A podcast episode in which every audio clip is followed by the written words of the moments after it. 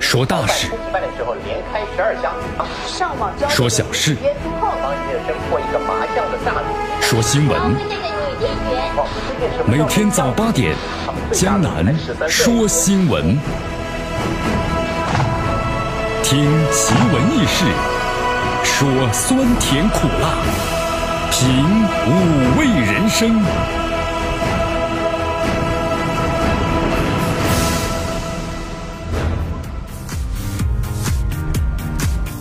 哎呦，这两天这个天气可真够热的了啊！确实啊，我们收音机前的听众朋友们，您是不是热呀？觉着咱们新闻上也说开启了这个全球的最热的模式，哎呦，真是超级热呀啊！所以说咱们很多朋友们呢就说，哎呀，到了这天热的时候啊，就非常的怀念冬天呐。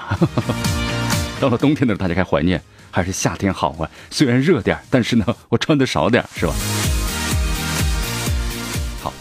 呃，昨天呢一场雨，今天呢这个热气暑气呢还是降了不少了。呃，但是呢咱们收音机的朋特别老年朋友们特别注意啊。呃，如果您外出健身或者散步的话，一定要最好呢是早晚散热之后呢再出去，否则的话呢很容易中暑。所以希望大家要好好的爱护自己。来关注一下今天的天气情况啊！一出门呢，哟，天气呢真够晴朗。不过呢，没有了昨天的那种暑热啊。今天的最高温度三十二度，最低温度呢二十三度，温度呢还是不低。呃，天气预报说今天是小雨转阴。江南仔细看了这个天呢，是有十分钟啊。呃，看来能够转阴，希望如此吧，别太热了啊。好，空气指数呢是三十五，属于是优，所以空气质量呢非常的好啊。有空的话呢，当然不要太热的情况之下出来走一走。来关注一下今天的江南说新闻的主要节目内容。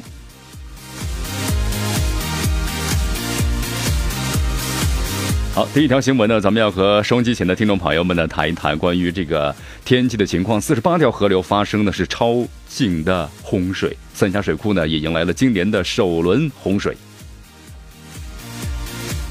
同时呢，十一省份出台了意见，鼓励二点五天的休假。哟，这挺好的。不过多数地区呢还没有落地。华北地区啊，高速启用了无人机拍摄的违法，这二十四小时执法挺好的啊。同时，咱们还要为大家特别谈谈咱们绵阳的最牛违法车，怎么牛了？二百七十一起交通违法，累计扣分一千零八十六分，真的真的啊！关注我们今天的节目。国产世界最超最快的计算机开机是一分钟，那么地球人呢要算三十二年哇！国产的吗？对，是国产的。中国北斗卫星导航系统的二零二零年将覆盖呢全世界，作为中国人蛮骄傲的吧。好，以上就是今天的江南说新闻的主要节目内容啊。同时，今天呢是周二，对吧？我们将邀请一位嘉宾呢来到我们的直播间，讲述他自己的故事。那么今天这位嘉宾是谁呢？为大家简单介绍一下，一位年轻人，好，一位志愿者。那么他会讲述怎样的故事呢？欢迎大家关注我们今天的节目。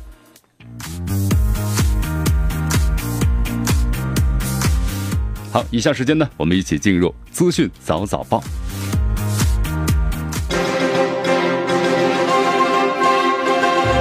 时政要闻，简讯汇集，资讯早早报。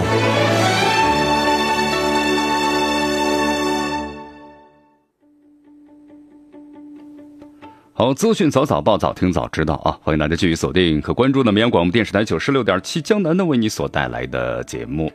来，第一条新闻啊，跟咱们这个什么呢？天气有关系。好，来看一下，四十八条河流发生了超警的洪水，三峡水库呀迎今年的首轮洪水啊！所以说这段时间的话呀，汛期。洪涝灾害呢是频发，所以说我们收机的朋友们，您要外出旅游的话呢，特别要注意了，特别进入山区旅游啊，特别注意。受这个强降雨的影响呀，咱们这个长江呢，上游干流来速啊加快了，水流，三峡水流的入库量呢是持续上涨。那么同时呢，这两天的话呢，三峡的入库量将达到是每秒钟就达到了三千，不是三千少了个零，三万五千立方米每秒，迎来了今年的第一轮洪水。同时呢，从本月十八号以来，看咱们中国的西南东部呢至江淮带出现了强降雨，江西、安徽、浙江还有湖北、湖南、四川、重庆、贵州等地部分都出现了暴雨到大的暴雨啊！四十八条河流发生了超警以上的洪水，所以说呀，你看实测水位啊都比往年那是高了很多了，所以国家防总呢现在已经启动了应急响应啊。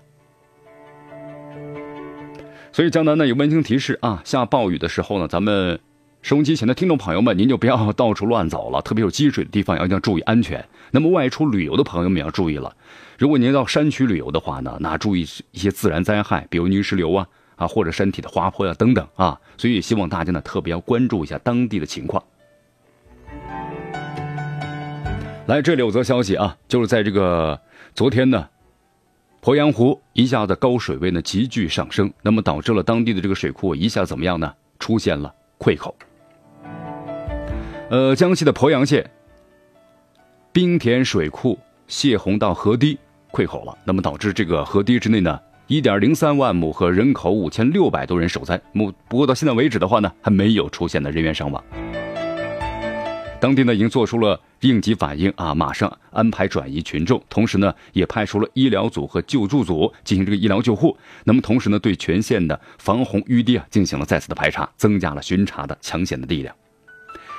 哎呀，所以说这段时间呢，就是关于这个防洪抢险呢，真的是咱们一个新闻关注的焦点话题了。那么这次就是发生的这个溃口啊，冰田水库呢泄洪的河堤位于是鄱阳县的啊古县渡镇。这个古县渡镇呢，是鄱阳县东南部呢一个长江位于长江两岸，呃，被称为是湖光山色、鱼米之乡啊。但是现在呢，你看修建圣地变成一片汪洋了。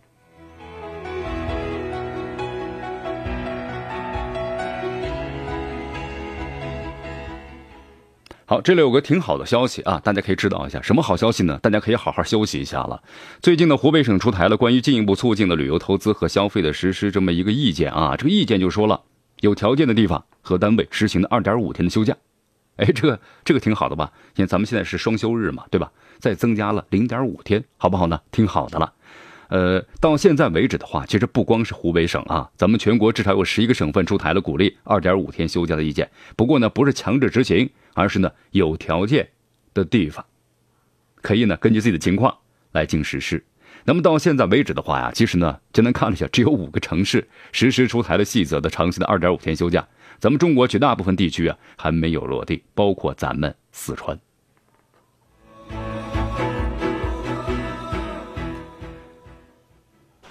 好，这个呢，当然只是十一省份发文是鼓励二点五天的休假啊，主要是根据当地的这个实际情况，呃，依法呢来进行这个什么呢？优化调整夏季作息的安排，对不对？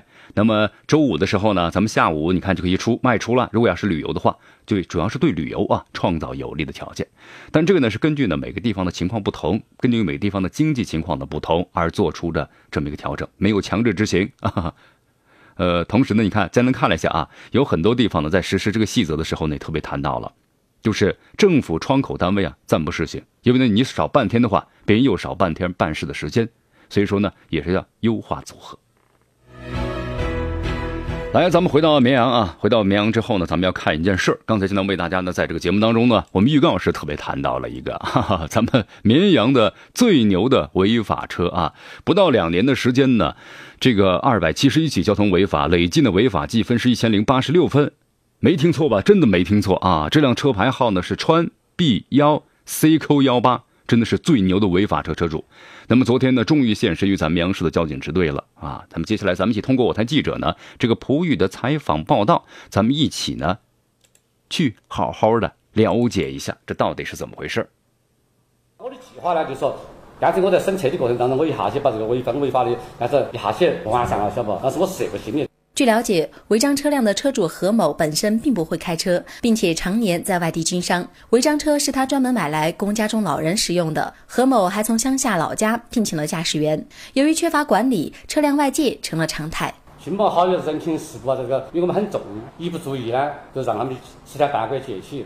加上我也在外地很少回来，就我请了两个哎老家的来帮我开。所以车子管理方面呢，至于呢不是那么完善。驾驶员黄某，这个车子我帮他开车，基本上一个月啊，差不多有多半时间都是借出去的。我开车还是要为老板考虑，只有这么压压力、超速那种，多半都是借出去造成的。今年五月起，交警部门展开了为期五个月的交通违法整治行动，严重违法行为也被列入整治范围。网上巡查过程中，这辆车牌为川 B ECQ 幺八的福特翼虎被揪了出来。市交警支队勤务管理大队民警罗洪江。经过我们查询，这个何某某这个车，这里面的违法行为主要以超速、占道、违反禁令标志、违法停车，超速占比应该在百分之六十至七十之间。其中这个严重超速违法行为，就是一次性记十二分的有十条。罗警官介绍，这辆车的违法记录、累计记分和罚款都十分罕见，在绵阳尚属首次。由于这辆车涉嫌的电子监控违法行为比较多，车主首先要确定驾驶人员，把驾驶人员确定过后，通知到各个就近的交警大队违法处理大厅来接受处理。呃，依法对驾驶人员进行核实、询问，依据谁驾驶、谁负责这个规定，依法进行处理。哎呦，这人可真够牛的了啊！我觉得好像一点常识也没有。哎呀，我觉得在这驾校学习的时候，咱们的这个，呃，教练呢，真的在。技术方面讲的蛮多的，但是呢，在这个违法规则方面呢，讲的确实是少了一点点，对不对？所以看咱们现在开出来很多司机，我觉得有时候呢，真是不太遵守这交通的法规。哎呀，所以说你看，呃，真的是要自食其果呀！啊，谁驾驶谁就要负这个责任。那么现在呢，依法处理，太罕见了。来，继续关注江南呢为你所带来的资讯早早报。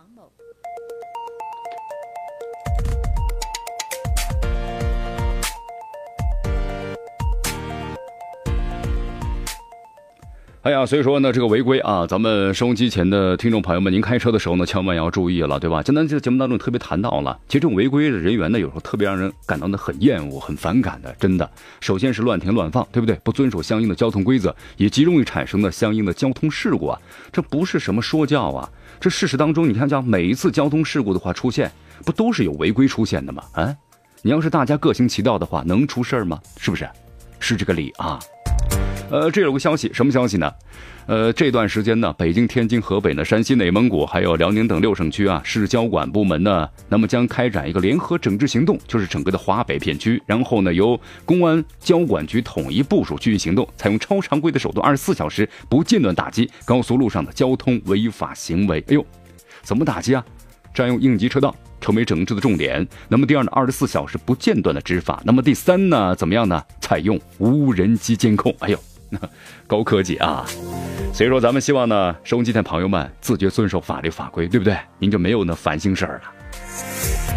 像昨天呢，不看了一个视频嘛，在这个辽宁啊，有一名这个女子呀，躺在人家交警的这个车上，怎么呢？警车上干什么呀？原来就是老公这个酒驾。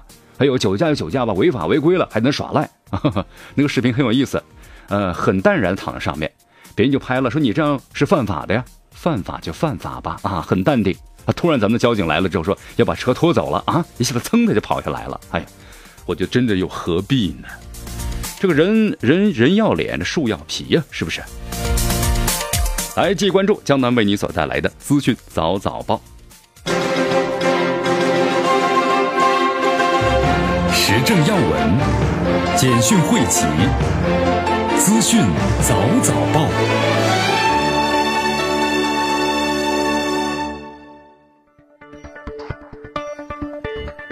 好，资讯早早报，早听早知道，欢迎大家继续锁定和关注的绵阳广播电视台九十六点七江南为你所带来的节目啊。好，这个计算机爱好者们，今天告诉大家一个好的消息啊！什么好消息呢？这两天呢，这个德国的法兰克福国际超算大会公布了新一期的全球超算计算机的这个前五百的排行榜单啊，由咱们中国呢，并行计算机工程研究中心啊研制的神威太湖之光，以超第二名近三倍的速度获得了第一，真的吗？真的？哎呦！一说起这个计算机的话呢，好像咱们核心部件的话都是在国外，对不对？咱们中国那有骁龙啊，但是好像呢市场占有率呢也不是特别的高。所以说呀，现在呢咱们听到这个消息之后呢，还是蛮振奋的，因为这套设备啊系统呢，包括处理器在内，所有的核心部件那全部都是国产化。江南为大家谈一谈这个世界最快的计算机到底是什么感受啊？运算一分钟相当于地球人算三十二年，您说快不快呢？太快了。相当于啊两百多万台普通电脑的计算能力啊！哎呀，所以说中国芯啊打破了三十年的技术的这个封锁，对不对？你看现在咱们配这个电脑的话呢，几乎所有的这种电脑元件当中都是这个国外的，是不是？以英特尔为主啊，ADM、AMD 是不是？那么都是这样的一些国外的产品。那么现在咱们中国呢，也在逐渐的国产化，同时有自己的核心技术了，这是好事儿啊！否则的话呢，不能老依靠别人呢。你看啊，江南呢谈了这个事儿之后呢，还要特别谈到一下咱们中国的北斗导航系统啊。北斗导航系统呢，国外报道说，在二零二零年的时候将覆盖呢全世界，对吧？现在咱们用最多是美国的 GPS，但是在以后的话呢，也将用中国的北斗卫星导航了，好事儿啊。呃，其实江南呢，有的朋友说，哟，有这个 GPS 就可以了吗？这北斗导航好像听的不是很多呀。对，这一两年呢，咱们逐渐逐渐的北斗导航，那么以前是以军事为主啊，现在呢，逐渐采用民用的产品了。同时，咱们中国的北斗导航啊，就为什么要进行研制和这个生产以及覆盖全球呢？有这么一个说法，什么说法呀？呃，咱们中国的军方以前呢都是采用的 GPS 进行导航，特别是咱们的导弹，对不对？要采用 G GPS 呢进行精确的制导和打击。但是在有一次这个军事演习的时候啊，咱们的导弹呢误差非常的大。那么后来一查明怎么回事呢？原来咱们使用是美国的 GPS，但是就发现有个问题。我们用了别人的东西之后啊，在如果实际战争中，对方呢会用 GPS 来进对你误导，所以这误差就很大。那么这个时候呢，咱们的军方就研就必须下了个决心，要有我们自己的导航系统，所以北斗呢就应运而生了。所以说不能受制于人的啊，只有自己研制才不受制于人。来关注下面的消息。呃，昨天呢看了个视频，这个视频的话呢，很多朋友在微信圈里也转播了啊，转载了。怎么回事呢？好像在一个什么培训会当中，看到一名男子拿一块板子呀，击打那八名员工的屁股，发出了响亮的声音。哎呦，有一名女性被打的用手捂着，对方的大声呵斥：“把手拿开！”哎，这到底是怎么回事呢？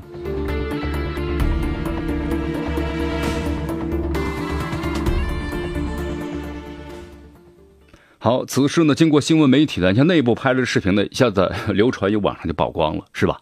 啊，后来的话呢，昨天，山西的长治张泽农村商业银行的总行的办公室一名工作人员告诉记者，这个视频啊，拍摄于六月十八号，是该行一次内部培训会。那么这个挨打的员工啊，是玩游戏失败之后呢受罚，和业绩呢没有关系，因为之前呢就说了，是不是业绩没有达标，遭到了处罚。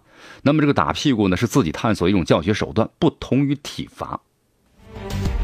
这种解释的话呢，很很牵强，而且呢，很多网友们在评论这个解释的时候就特别谈到了，玩游戏如果屁股被打的话，那有人要起哄啊，玩游戏就是活跃气氛嘛，怎么底下的人一个瞪大眼睛，气氛非常的严肃，这是玩游戏吗？昨天下午的时候啊，山西长治市政府新闻办发布了通报称，经过上级主管部门调查呢，决定叫停此次培训，同时呢，对当时银行的董事长和副行长给予停职处理。大家明白这意思了。所以说，这个游这个培训的话呀，啊，游戏咱们就不说了，这是那个幌子。那么这个培训的话，我们感觉很多网友们说了有点变态，是不是呢？嗯，这样的一种培训，特别是咱们正规的银行部门，有的朋友说，这不就是传销的性质吗？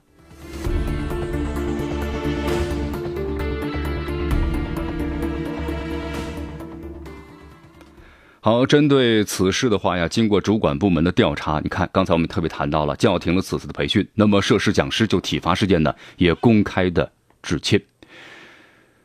把关不严呢啊，其实咱们这个部门的话呢是需要一种怎样的一种斗志？但这种斗志的话是采用一种怎样的方式来激发出来啊？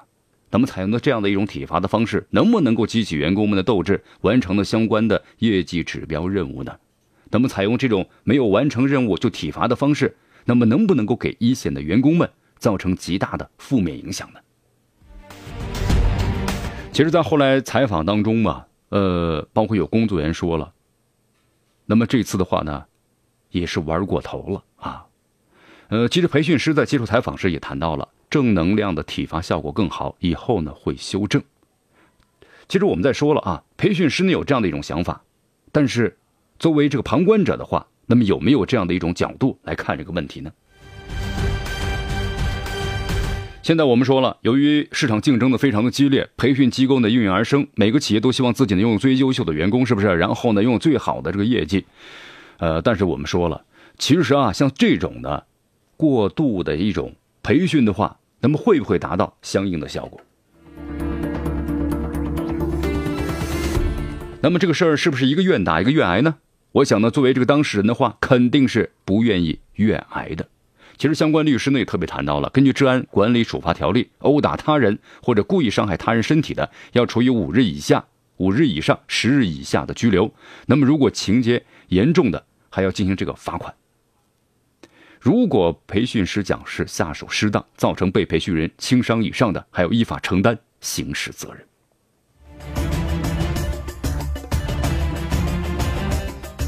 哎呀，所以说我们在节目当中特别谈到了，咱们的企业培训的目的是好的，但是呢，现在咱们有些培训讲师的手法呢过太过激了啊，有的时候也触犯到了咱们中国的刑法，所以希望咱们有些企业在培训的时候，在内容的选定方面，我们希望大家呢，就是心情都可以理解，希望的员工呢激发出斗志，对不对？创造最好的业绩，但是手法不当的话，我们说了，可能没有正面的能量，反而造成更多的负面效应。来关注下面的消息啊，咱们来再来到这个非洲。非洲的话呢，六十九岁的杨凤兰，杨凤兰大家还记得吧？有朋友说他是谁呀？我们前段时间不谈到了吗？中国和坦桑尼亚的友谊的典范。然后呢，被控走私三百五十多头大型的象牙，面临三十年监禁，有这种可能啊？很朋友说哦，我想起来象牙女王嘛，对。好，我们来看一下这个英国《每日电讯报》呢对此的报道啊，说六十九岁的杨凤兰看上去像一位呢弱不禁风的老年妇女，但是在坦桑尼亚的话，她被称为是象牙女王，因为指控呢是一个国际走私团伙的头目，那么将价值超过二百五十万美元的象牙从非洲走私到了远东。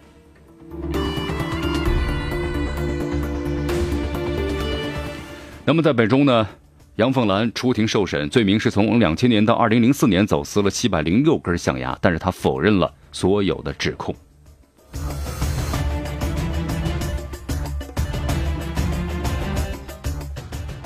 好，那么虽然是否认了，但是如果有相关的证据的话呢，依然会要进行判刑的。根据这个调查呀，东非的大象数量呢，从二零零九年的十一万只减少到了现在的二零一四二零一四年的四万多只了啊，这个下降速度是非常惊人的，将近是有三分之二的没了。那么同时呢，非洲的报道说呀，说杨凤兰呢，在十几年的时间里，一直充当呢非洲偷猎者和中国买家之间的牵线人。呃，但是之前的话呢，曾经有一个报道啊，就是已经成为坦桑尼亚呢中非商会的这个秘书长杨凤兰，曾经在一四年的时候对记者采访说过呀，我不指望呢餐馆赚钱，而是把它视为呢中国人和坦桑尼亚人呢交流和交友以及交换信息的地方。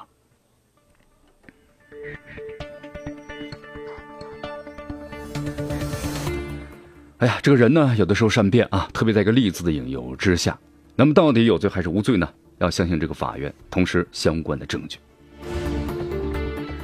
来，咱们来看一下这个关于火车票丢票的事儿啊。那么最近啊，就是有这么一件事引起了大家的一个热议。什么事儿呢？就是近日呢，成都这个大学生啊小胡，火车票丢了。那么出站的时候出不来，出不来怎么办呢？那么西安火车站就要求你票丢了再补一张票。这有一个问题啊，就是逃票呢归逃票，对吧？我有票，但是丢了，这是两个概念的问题。而且现在咱们买票什么样的实名制？那么如果咱们的这个小胡啊，对吧？我的票丢了，你查一下这个系统是不是我买的？那说明我买了票的，对不对？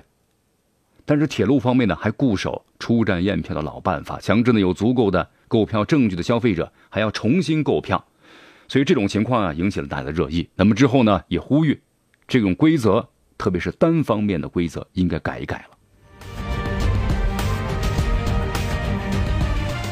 所以说啊，从这件事情我们看出来了，在咱们的火车站方面的话呢，还有单方面的强制性的处理，对吧？不利于保护咱们消费的权益。你看，旅客丢失票了，应该另行购买。那么这是在以前，但是现在我们实名制购买之后呢，咱们系统上都能够查询得到的。这个和不购票是两个概念的问题。